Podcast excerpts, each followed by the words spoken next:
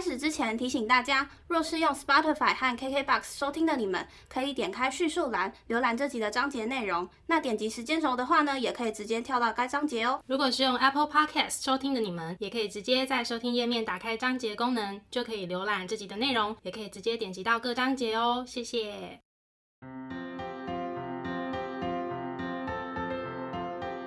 欢迎收听 A M P M 交换日记，我们来聊天。好哦。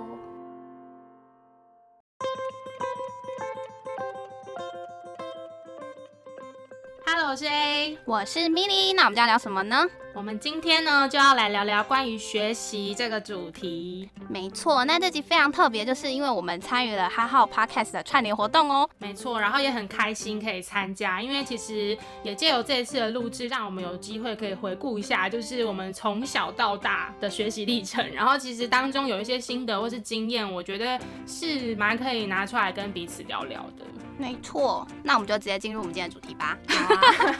就是你有没有想过，说其实从小到大学习啊，我自己觉得常常会有一些目的存在。比如说，可能我们高中要升学，所以我们必须要考到一个好的成绩。对，那我们可能又要申请学校、申请工作，我们就必须要去考语言相关的证照等等的。嗯，但是但是，我觉得学习还有另外一个面向是，比如说我想要追星，我想要看懂就是韩国的欧巴他的 IG 在写什么，或者我有看到一些哇很帅的、很帅气的咖啡师或者是调酒师等等，比如说他们品酒的方式可能是非常出色的，或是就是可以呃非常具细迷的描述一支葡萄酒的风土啊，或是它的风味等等的，就是会让我很向往要去成。成为他们那样子很厉害的人，又分为这个面相，这样听起来感觉比较像是因为你喜欢什么事情，或者是你想要，比如说你刚刚说你想要看得懂韩星的 IG 而去做的学习嘛？你意思是这样？对，呃，又尤其是呃韩国男星的 IG。烦死了！好啦，等下，不好意思，我很好奇，你真的都只有喜欢韩国男星吗？没有女星吗？女星有啦，但是你知道，就是我就是人家俗称那种一句一老公的代表。现在流行什么韩剧，然后我就会爱上那个男主角。那那我们最近最红的当然就是安孝燮嘛，对不对？好啦，OK，我觉得我就有发现我自己哦，比如说。嗯，当我是这叫什么兴致勃勃的要去做这件事情的时候，这件事情变成它直接融入到我的日常了。啊，比如说我的午休时间，我的通勤时间，我可能打开 YouTube，因为其实比如我们打开 YouTube 或打开 Podcast，就是它其实是有很多选择的，因为现在资讯就是非常的丰富跟发达嘛。嗯。那在这样子零碎的时间当中，你选择点开哪一集，点开谁的节目来听，来汲取相关的知识，这就是很明显的一个选择。嗯哼，没错。对啊。然后比如说像我刚刚讲到的，我们要升学要工作，那那又是另外一种模式。因为我们可能是要达成一个目的的时候，比如说我需要这样子的分数门槛，我才能够怎么样，或是我需要获得某一项证照的肯定，我才能怎么样的时候，这时候他的那个学习的密集程度就是相对高的。然后我可能就是在呃相对短的时间之内，或是一定的时间之内，我很专注的在做这件事情，也不一定哦。我意思是说，如果你是那种很明确证照那种，你可能会很密集专注啦。嗯嗯。但是学生时期，因为我觉得最直观想到的学习就是从小到大的学习历程嘛，就是你去上学的那个学习。对。但是其实呃很密集，但我也没有很专注啊。哦。就是对啊，我就觉得我自己也不是一直以来都是那种很认真在念书的学生。嗯。当然可能就是临时抱佛脚，就是真的快要到大考了，就会很专注啦。相对专注，对。那其实是不是，如果当某一件事情的达成是有期限的时候，我们就会有点像是被动，但是又不得不的那种感觉，一定要在这个时间之内达成某一些效果。对啊，赶鸭子上架 哦。我居然讲自己的学习历程是赶鸭子上架。嗯，对啦，就是这样。我觉得这两种类型的学习的状态啊，很明显的就是在自发性的这件事情。比如说自发性学习，我们自己去搜搜寻很多的资讯，我们自己就让自己呃接触到，或是自己创造这样子的环境，让自己可以有助于学习某一件事情的时候，它其实是可以持续，甚至是一辈子的。然后它可能就会成为我们不可或缺的一个兴趣嗜好。没错。那因为我们讲到就是有点像是被动学习或是主动学习这两种差别嘛，我们来讲讲自己的学习经验好了。好啊，我自己的话，其实我有很明显的呃两个对比。嗯，你想先听主动还是被动呢？嗯，我想先听被动好了。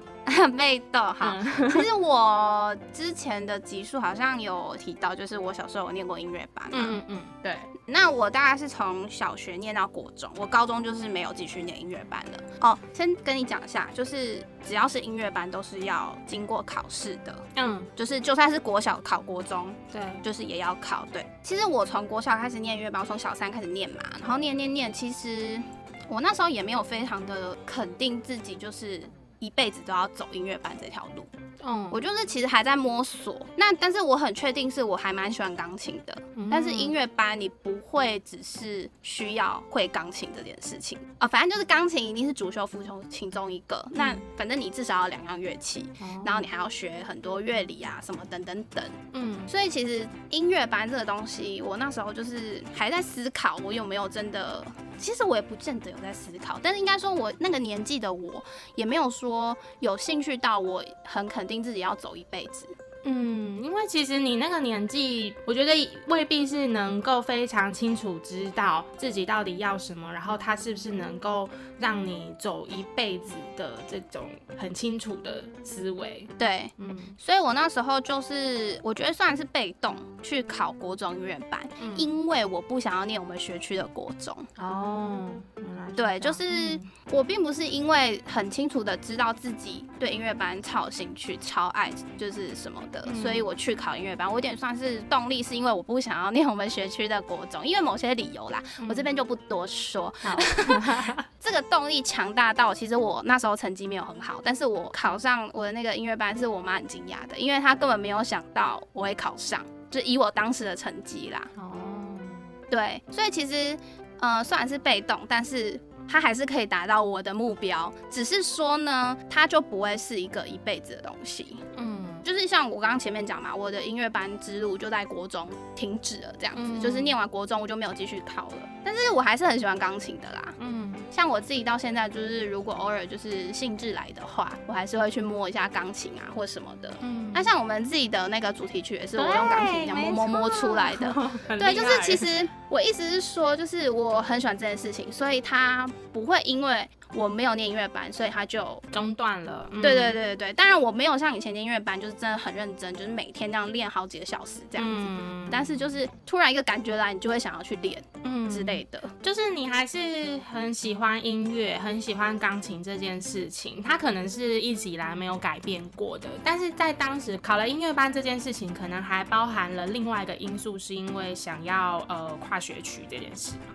对，就是我不想念我们学区的国中，这个这个的因素反而是最大的，就是那个动力哇！我那时候真的是拼了命都不要念我们学区的国中。对，这是我在回想我自己的学习历程，就是以比较所谓的被动吗的一个原因去学习，蛮印象深刻的例子。我觉得这个算算是被动的，就是呃，它比较像是说这个无形当中有一个你自己或者是他人给你的压力，因为你必须要在某一个期限之内考上音乐班嘛，就是并不是因为你非常非常喜欢音乐所以去做的这件事情。嗯，对。就是其实我觉得一路以来，包括我在学校的学习或者什么，都算是偏被动，都是因为我知道我要考高中，我要考大学，我要呃什么，你要升迁，要符合某一个工作应征的条件，对，所以我去做一些所谓被动学习。但是我人生中呢，还是有一些主动的学习，我们不要这么的负面。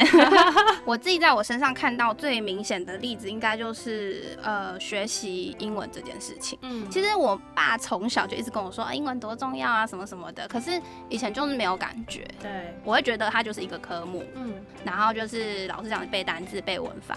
然后我是一直到接触了美剧，我此生最爱的美剧《Gilmore Girls》。这个剧我们会在某一集拿来大讲特讲。我是因为看了这部剧，然后开始非常向往自己的英文可以进步。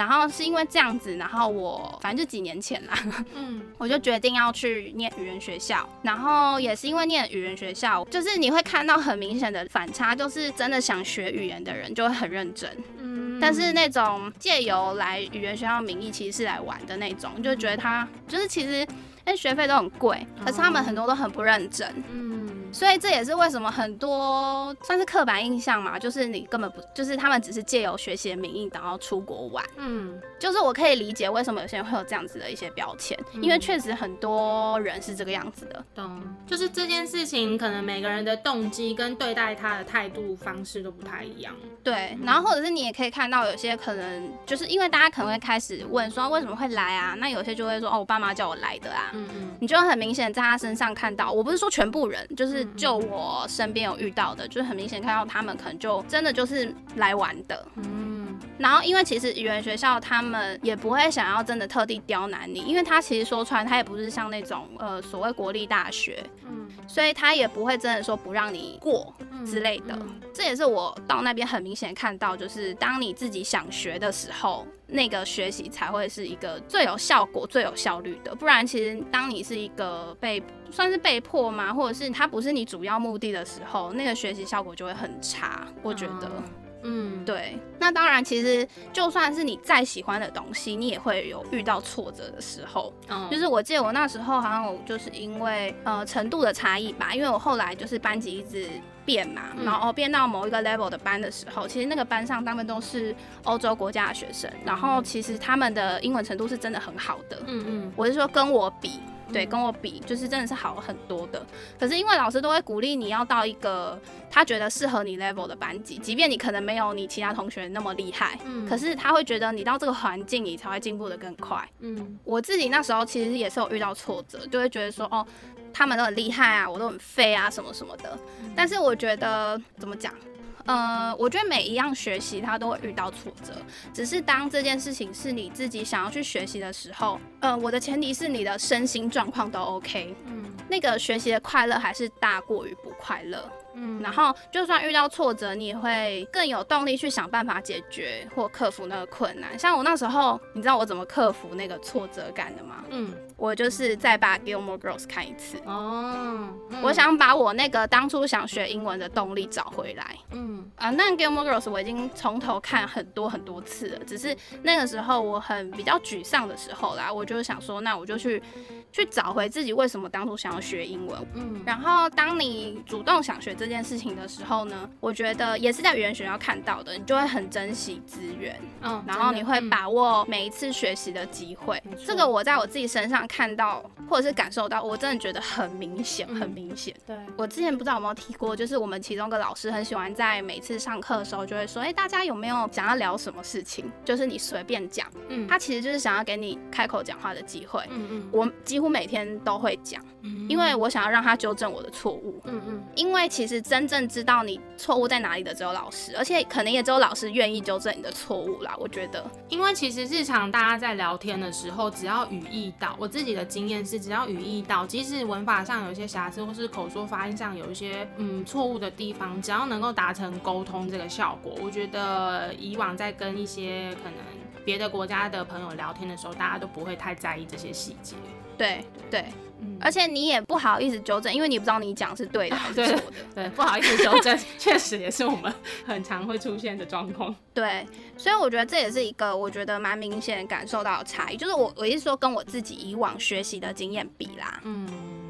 嗯，然后再来就是，我觉得每天都很期待去学校，哦，就是我会很期待我今天要学到一个新知识的那种兴奋感。嗯，这很棒哎。对我以前是那种哈，又要背几百个单字，呃，没那么夸张，我讲话比较夸张，就是又要背多少单词，哦，那文法怎么那么烦，然后怎样的？我反而到那边，因为我自己想学的嘛，然后我就会觉得哇，我今天又学到一个什么东西，然后哇，我原来以前的观念都是错的，哇，原来其实英文要怎么样学什么的。然后就会会有一种每天都很期待去学校的那种兴奋感。嗯，然后，哎，我这边可以插播一个语言学校很有趣的例子吗？我请说，我很想跟你分享，就是那跟学习没有那么的正相关，但是我就是硬要讲一下，嗯。就是因为我们的老师会常常换来换去嘛，然后我其中有一个老师，他是那个英国人，嗯，可是他的老婆是中国人，所以他也会一些中文，嗯嗯，呃，那时候那个班级亚洲人的话，只有我一个台湾人跟韩国人，就是有一次，就是那个老师，就是那个英国人老师，他就进来我们班级，然后他看到那个韩国同学在吃年糕，就是那个韩国的辣炒年糕那年糕，我那个老师就很激动的说，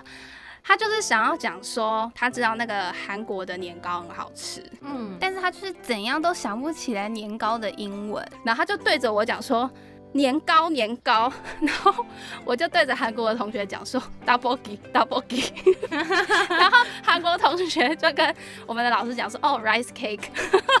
哦一个转译的过程，对，而且没有一个人在讲自己的母语，就是英英国老师他居然那边跟我讲年糕年糕，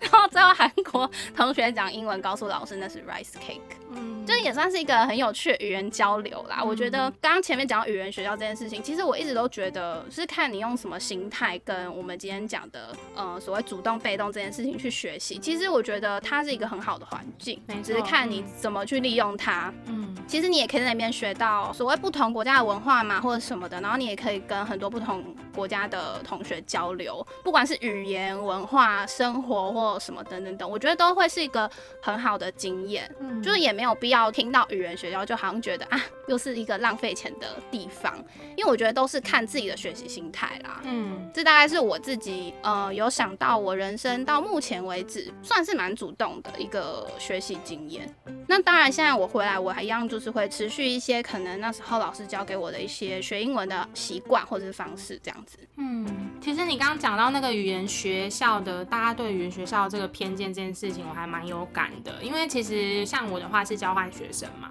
嗯，那交换学生其实，嗯，也有一部分的人会觉得就是出去玩的哦，对。但是我觉得不需要把语言学校或是交换学生这件事情想的这么的严肃，因为我觉得很多事情其实你的获得那是无形当中的，没错。就比如说你去语言学校，你就像你说的，一定不只是学习语言。你还有很多的机会跟来自各国的同学、老师，或者是呃你在当地生活遇到的人、邻居等等交流的机会。其实很多时候是你怎么样去看待这件事情，你会不会学习有获得，其实都是取决于个人看待事情的一个态度，或者是你的价值观。对，今天如果你觉得学习的成果是我一定要考到多少分数，或是达到一个呃认证、认可等等，你可能面对这件。事情的时候有不同的方式，你看待它的角度就不同。但如果今天我只是跟朋友们聊天，学到一一句，比如说西班牙语的日常问候，那这又是另外一种收获。嗯，其实大家不需要对于别人的选择太多的评论或是什么的，因为我觉得就是每个人其实在当中的获得就是只有自己知道。对，没错。嗯。那像我刚才在听你的分享啊，其实语言呢也是我很有感的一个地方，嗯，因为在学习外语这件事情呢，我也有很两极的主动跟被动的经验。比如说，我今天需要一个多义证照的分数，必须要达到几分以上，我才能够去申请某一个欧洲的学校，拿到这张入场票。这样，因为我当时其实正在准备我的。那个硕士论文，然后一边准备交换的这个程序。结果我我把这件事情拖到最后再做了，就是我我如果这一次的多一没有考到几分，我可能就没有办法申请了。哦，对，所以就是我把自己 弄到这个很窘迫的地步，傻眼。所以在所以在当下，我其实非常密集的，我每天就是把自己关在研究室，然后刷题库，因为其实考多艺有一部分的人认为你要获得高分，一个很有效、短期内有效的方式就是你一直写题库练速度。这是有一派是这样说的，好，所以我就是很密集的在刷题库，然后呢，每天就是一直逼自己去听大量的英文广播练听力。嗯，那这就是呈现一个，就是因为我其实是有压力的，我有一个申请的截止期限，我必须要在这个截止期限之前拿到多少分的证书，我才能够去申请。所以其实当时我的嗯心态有点破釜沉舟，就是我无论如何我就是得考过。嗯嗯嗯。那当然我自作自受，因为我把这件事情拖到很后面才处理，赶鸭子上架。对，这是一个负面的示范。对，但是呢，同样在学习外语这件事情，我有自发性学习的一个经验可以分享的，就是嗯，有两个阶段。第一个阶段就是当时我已经知道申请上捷克的大学，嗯，那因为其实捷克语在台湾的学习资源相对的比较稀少，那我就想说，哎，那我的英文其实还是有很大的进步空间，所以我就先从英文下手。当时我记得在出发前大概半年，就是每天自动的醒来的时候，我就是放。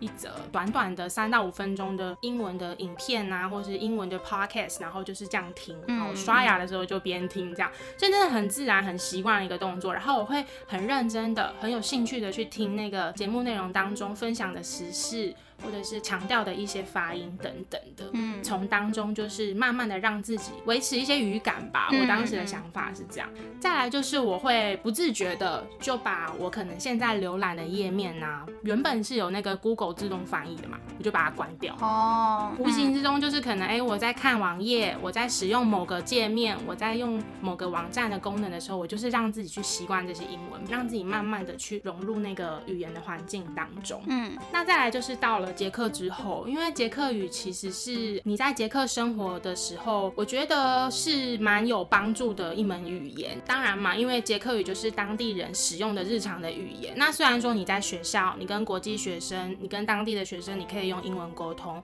但比如说你去超市，你去市集，你去地方小镇等等的，有一些英文并不是那么沟通流通的状态之下，你讲一些捷克语，其实是会帮助你去认识那个地方，或是更快的获得你要的资讯，嗯哼，所以其实当时我就有去选修，就是捷克语这门课。然后当然，因为那个老师他非常的幽默风趣，所以其实我每天上课都很期待，就有点像是你刚刚提到的说，就是你每天上课其实是很兴奋的。没错。那我觉得老师也是用了很好的方式，是帮助我们这些非捷克母语人士的学生来学习捷克语。因为在捷克语来说，就是我的捷克同学其实都有跟我提到，他们觉得捷克语算是真的比较难入门的一个语言。嗯哼。对。然后所以其实不只是主动选课。可能我在捷克街道、布拉格街道散步，或是逛超市，或是买东西，我都会特别的去注意我背过的那些单字，然后或者是学习一些，哎，这个单字好像很常看到。然后我的手机的键盘呢，一直到现在都有捷克语输入法。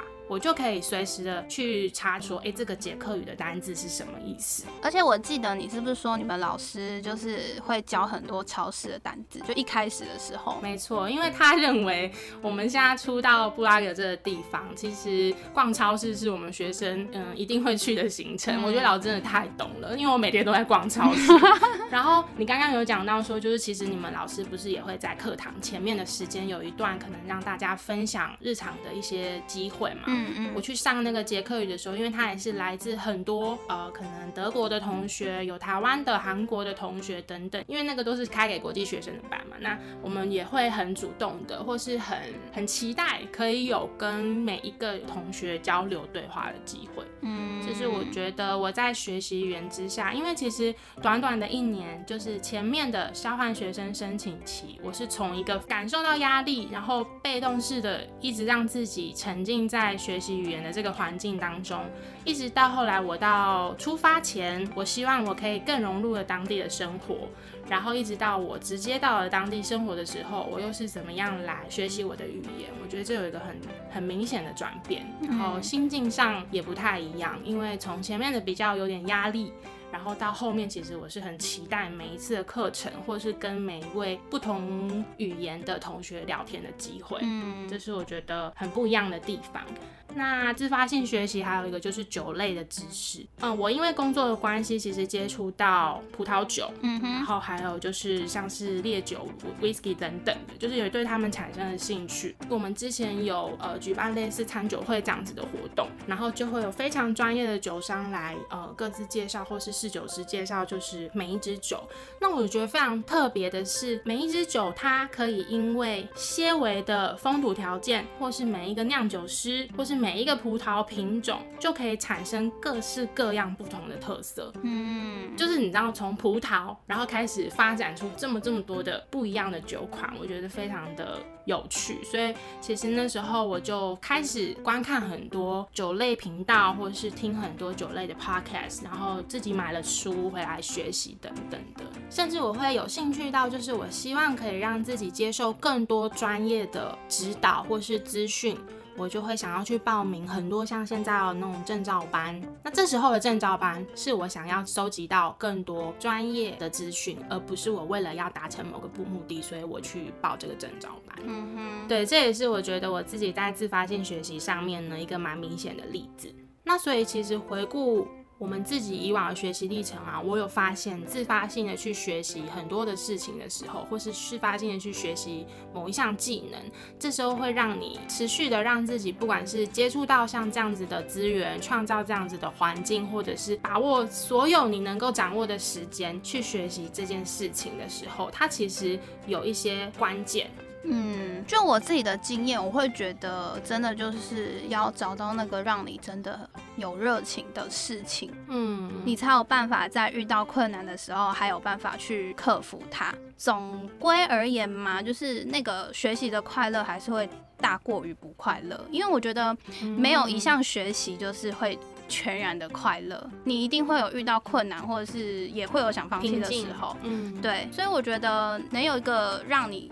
可以持续学习的东西，我觉得真的就是你要自己真的很喜欢它。其实我觉得像 podcast 对我来讲也是一个学习。嗯，然后我觉得你说我们做 podcast 一路顺风顺水这样嘛，当然也没有嘛。其实包括像我们今天，Oh my God，忘了跟大家说，我们又因为疫情的关系，这集又是远距录音，真的，嗯，对，其实你会遇到很多的困难，但是如果你真的对这件事情很有热情的话，你真的有办法去克服那些辛苦的地方。我我觉得在我自己身上是很明显可以感受到，就是当我对这件事情真的很有兴趣，它就可以真的是持续比较久的一个学习关键。但是我觉得它不是一件很简单的事情。我说要找到自己有热情的这件事情，嗯，我自己也是也是摸索了一下，或者是因为一个契机点。然后才发现自己对什么东西很有热情，因为我也有过，就是我可能以为我对某一条路很有热情，但是实际上去做之后，发现其实好像没有我自己想象中的这么喜欢它。嗯，所以其实我觉得能找到热情的事物是一件非常幸福的事情，因为它可以，应该说它真的是有一个很高的几率可以陪伴你一辈子。嗯，你会因为喜欢他，就像我们前面讲的嘛，主动去学习，找机会认识他，然后精进他，等等等。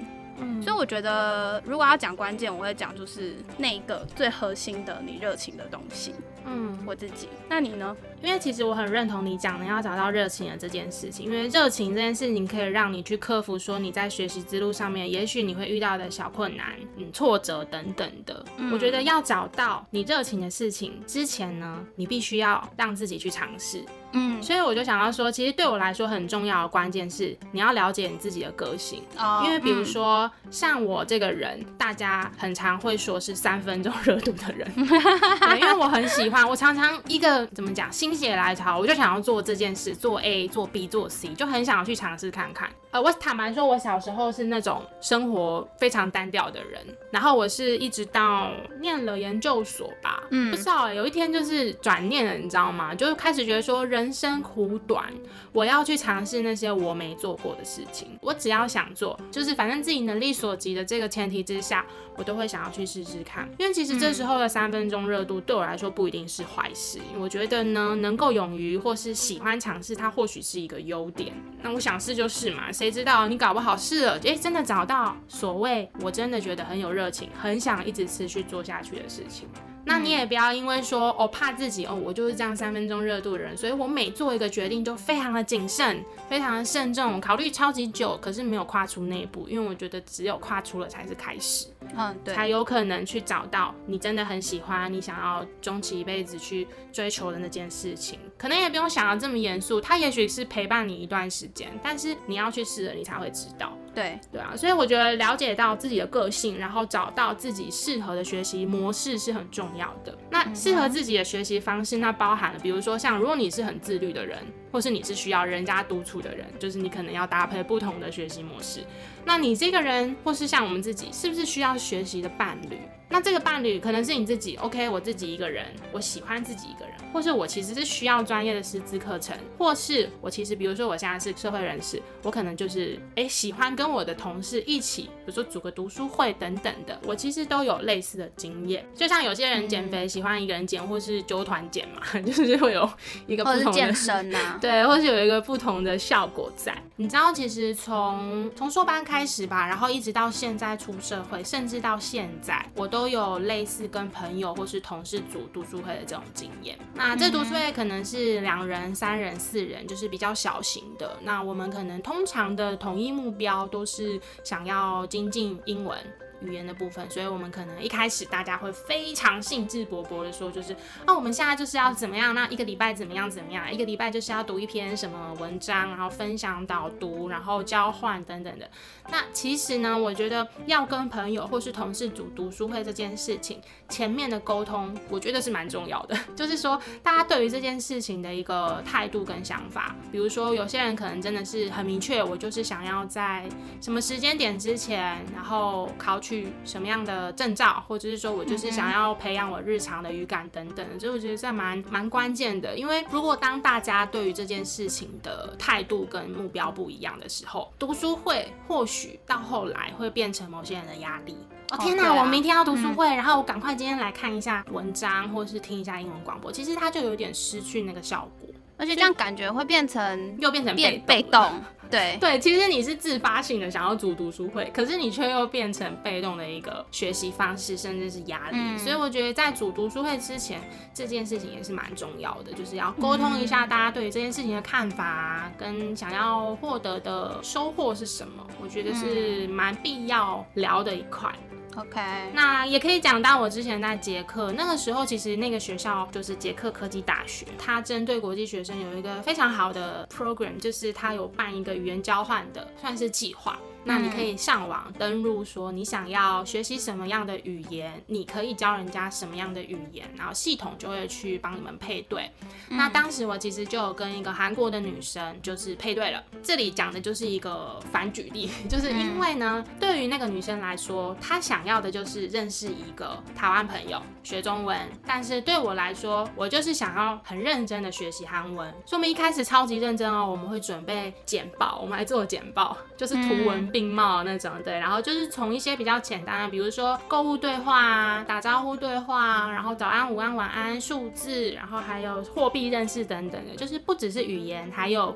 自己国家的文化，我们都有在每周小聚会当中做交流。但是到后来，呃，因为其实交换学生很多人是想要多去几个国家玩的，所以到后来那个韩国同学他其实时间有点嘎不过来，然后再加上他原本选的课也比较多，嗯，其实一开始前面他有一些开始跟我改时间，然后到后来是直接跟我说，就是因为他时间上真的嘎不过来了，所以他就没有办法再继续，但是我们还是可以一起出去玩，所以他这里其实就是会蛮明显的看出我们两个对这个读书会的一个认知上的落差啦。就是我可能是会特别留一段时间准备这个读书会，但对他来说，读书会这件事情到后来变成是压缩了他的玩乐还有上课的时间。嗯，其实前面几次的聚会，或者是我认识了这个朋友，其实对我来说都是收获。那只是说语言交换的读书会，默默的就 解散了，这样啊。嗯，就是大概了解你参加这个所谓读书会或者是语言交换的。嗯，讲白就是目的是什么吧？对啊，嗯，那再来，你刚刚讲到的一个是你在语言学校就是遇到挫折这件事情啊，我突然想到的，我觉得专注于自己的学习节奏也很重要。因为其实每一个人在学习的路上，各个时期的表现跟成长都不一样。你有你自己的成长步调，就是看自己，因为每个人都有自己的时区嘛，对啊。所以我觉得了解自己的个性，然后找到自己学习的模式，然后还有节奏，是我觉得能够让自己持续学习的很重要的一个关键。嗯，专注在自己的成长嘛，有点难，就很难 不被人家影响。但是其实他也许很厉害，那其实我们也不要去否定自己的努力，因为我觉得。得只要每天一点一点的耕耘，去尝试，去努力的话，其实那些成果都是一点一点慢慢累积出来的。没错，我们也在学习中啦。没错。那我觉得其实刚刚听完你的，然后再回顾我自己的学习经验，我觉得我们的学习目标也许是相同的，但是其实学习路程是自己走出来的。就是说，你可能运用什么样的方式，你有谁与你为伍一起学习，然后你是用什么样的心情、什么样的态度，你掌握了多少时间，花了多少时间在当中，只有你自己知道这个学习的收获是什么。那我觉得最重要的还是你乐在其中，然后这件事情不要变成是你的压力了，然后让自己能够自发性的去持续学习，才是我觉得最重要的一个学习带给我们的快乐。我觉得乐在其中很重要啦。没错，如果当你发现说，或是当我们发现说，那些原本自发性兴起的这个念头，或是想做这件事情，诶，突然你感觉好像你为了这件事情感到压力的时候，我觉得就可以回到源头，再慢慢的检视一下，说这当中是不是有哪边可能可以调整的地方。没错，像你刚刚讲的读书会也是啊，然后我自己学英文就是在语言学校遇到的挫折，其实都是你都一定会遇到一些不顺遂的时候，或者是就像我们刚刚讲的，反而变成一种压力的时候，只要在不影响太多事情的前提下，其实都可以去适度的调整啊，就是让自己可以更快乐的去学习你喜欢的事物。嗯，就希望大家都可以找到那个 可以持续学习的热情的事物，因为我觉得真的很重要，但是也很难。对啊，也希望我们都能够持续的保有就是感受学习快乐的这个心，因为我觉得能够去感受自己每一天的成长跟进步，对我来说是很快乐的一件事情。那我们今天的内容呢，就差不多到这边。如果说对我们的频道内容有兴趣的话呢，欢迎到各大 podcast 平台搜寻 A M P N 交换日记。那我们的 YouTube 也会同步上传音档。没错。那如果大家对于自己的学习历程有什么想跟我们分享的呢，欢迎留言告诉我们，或是大家去找我们互动哟。那我们就下次见喽，拜拜。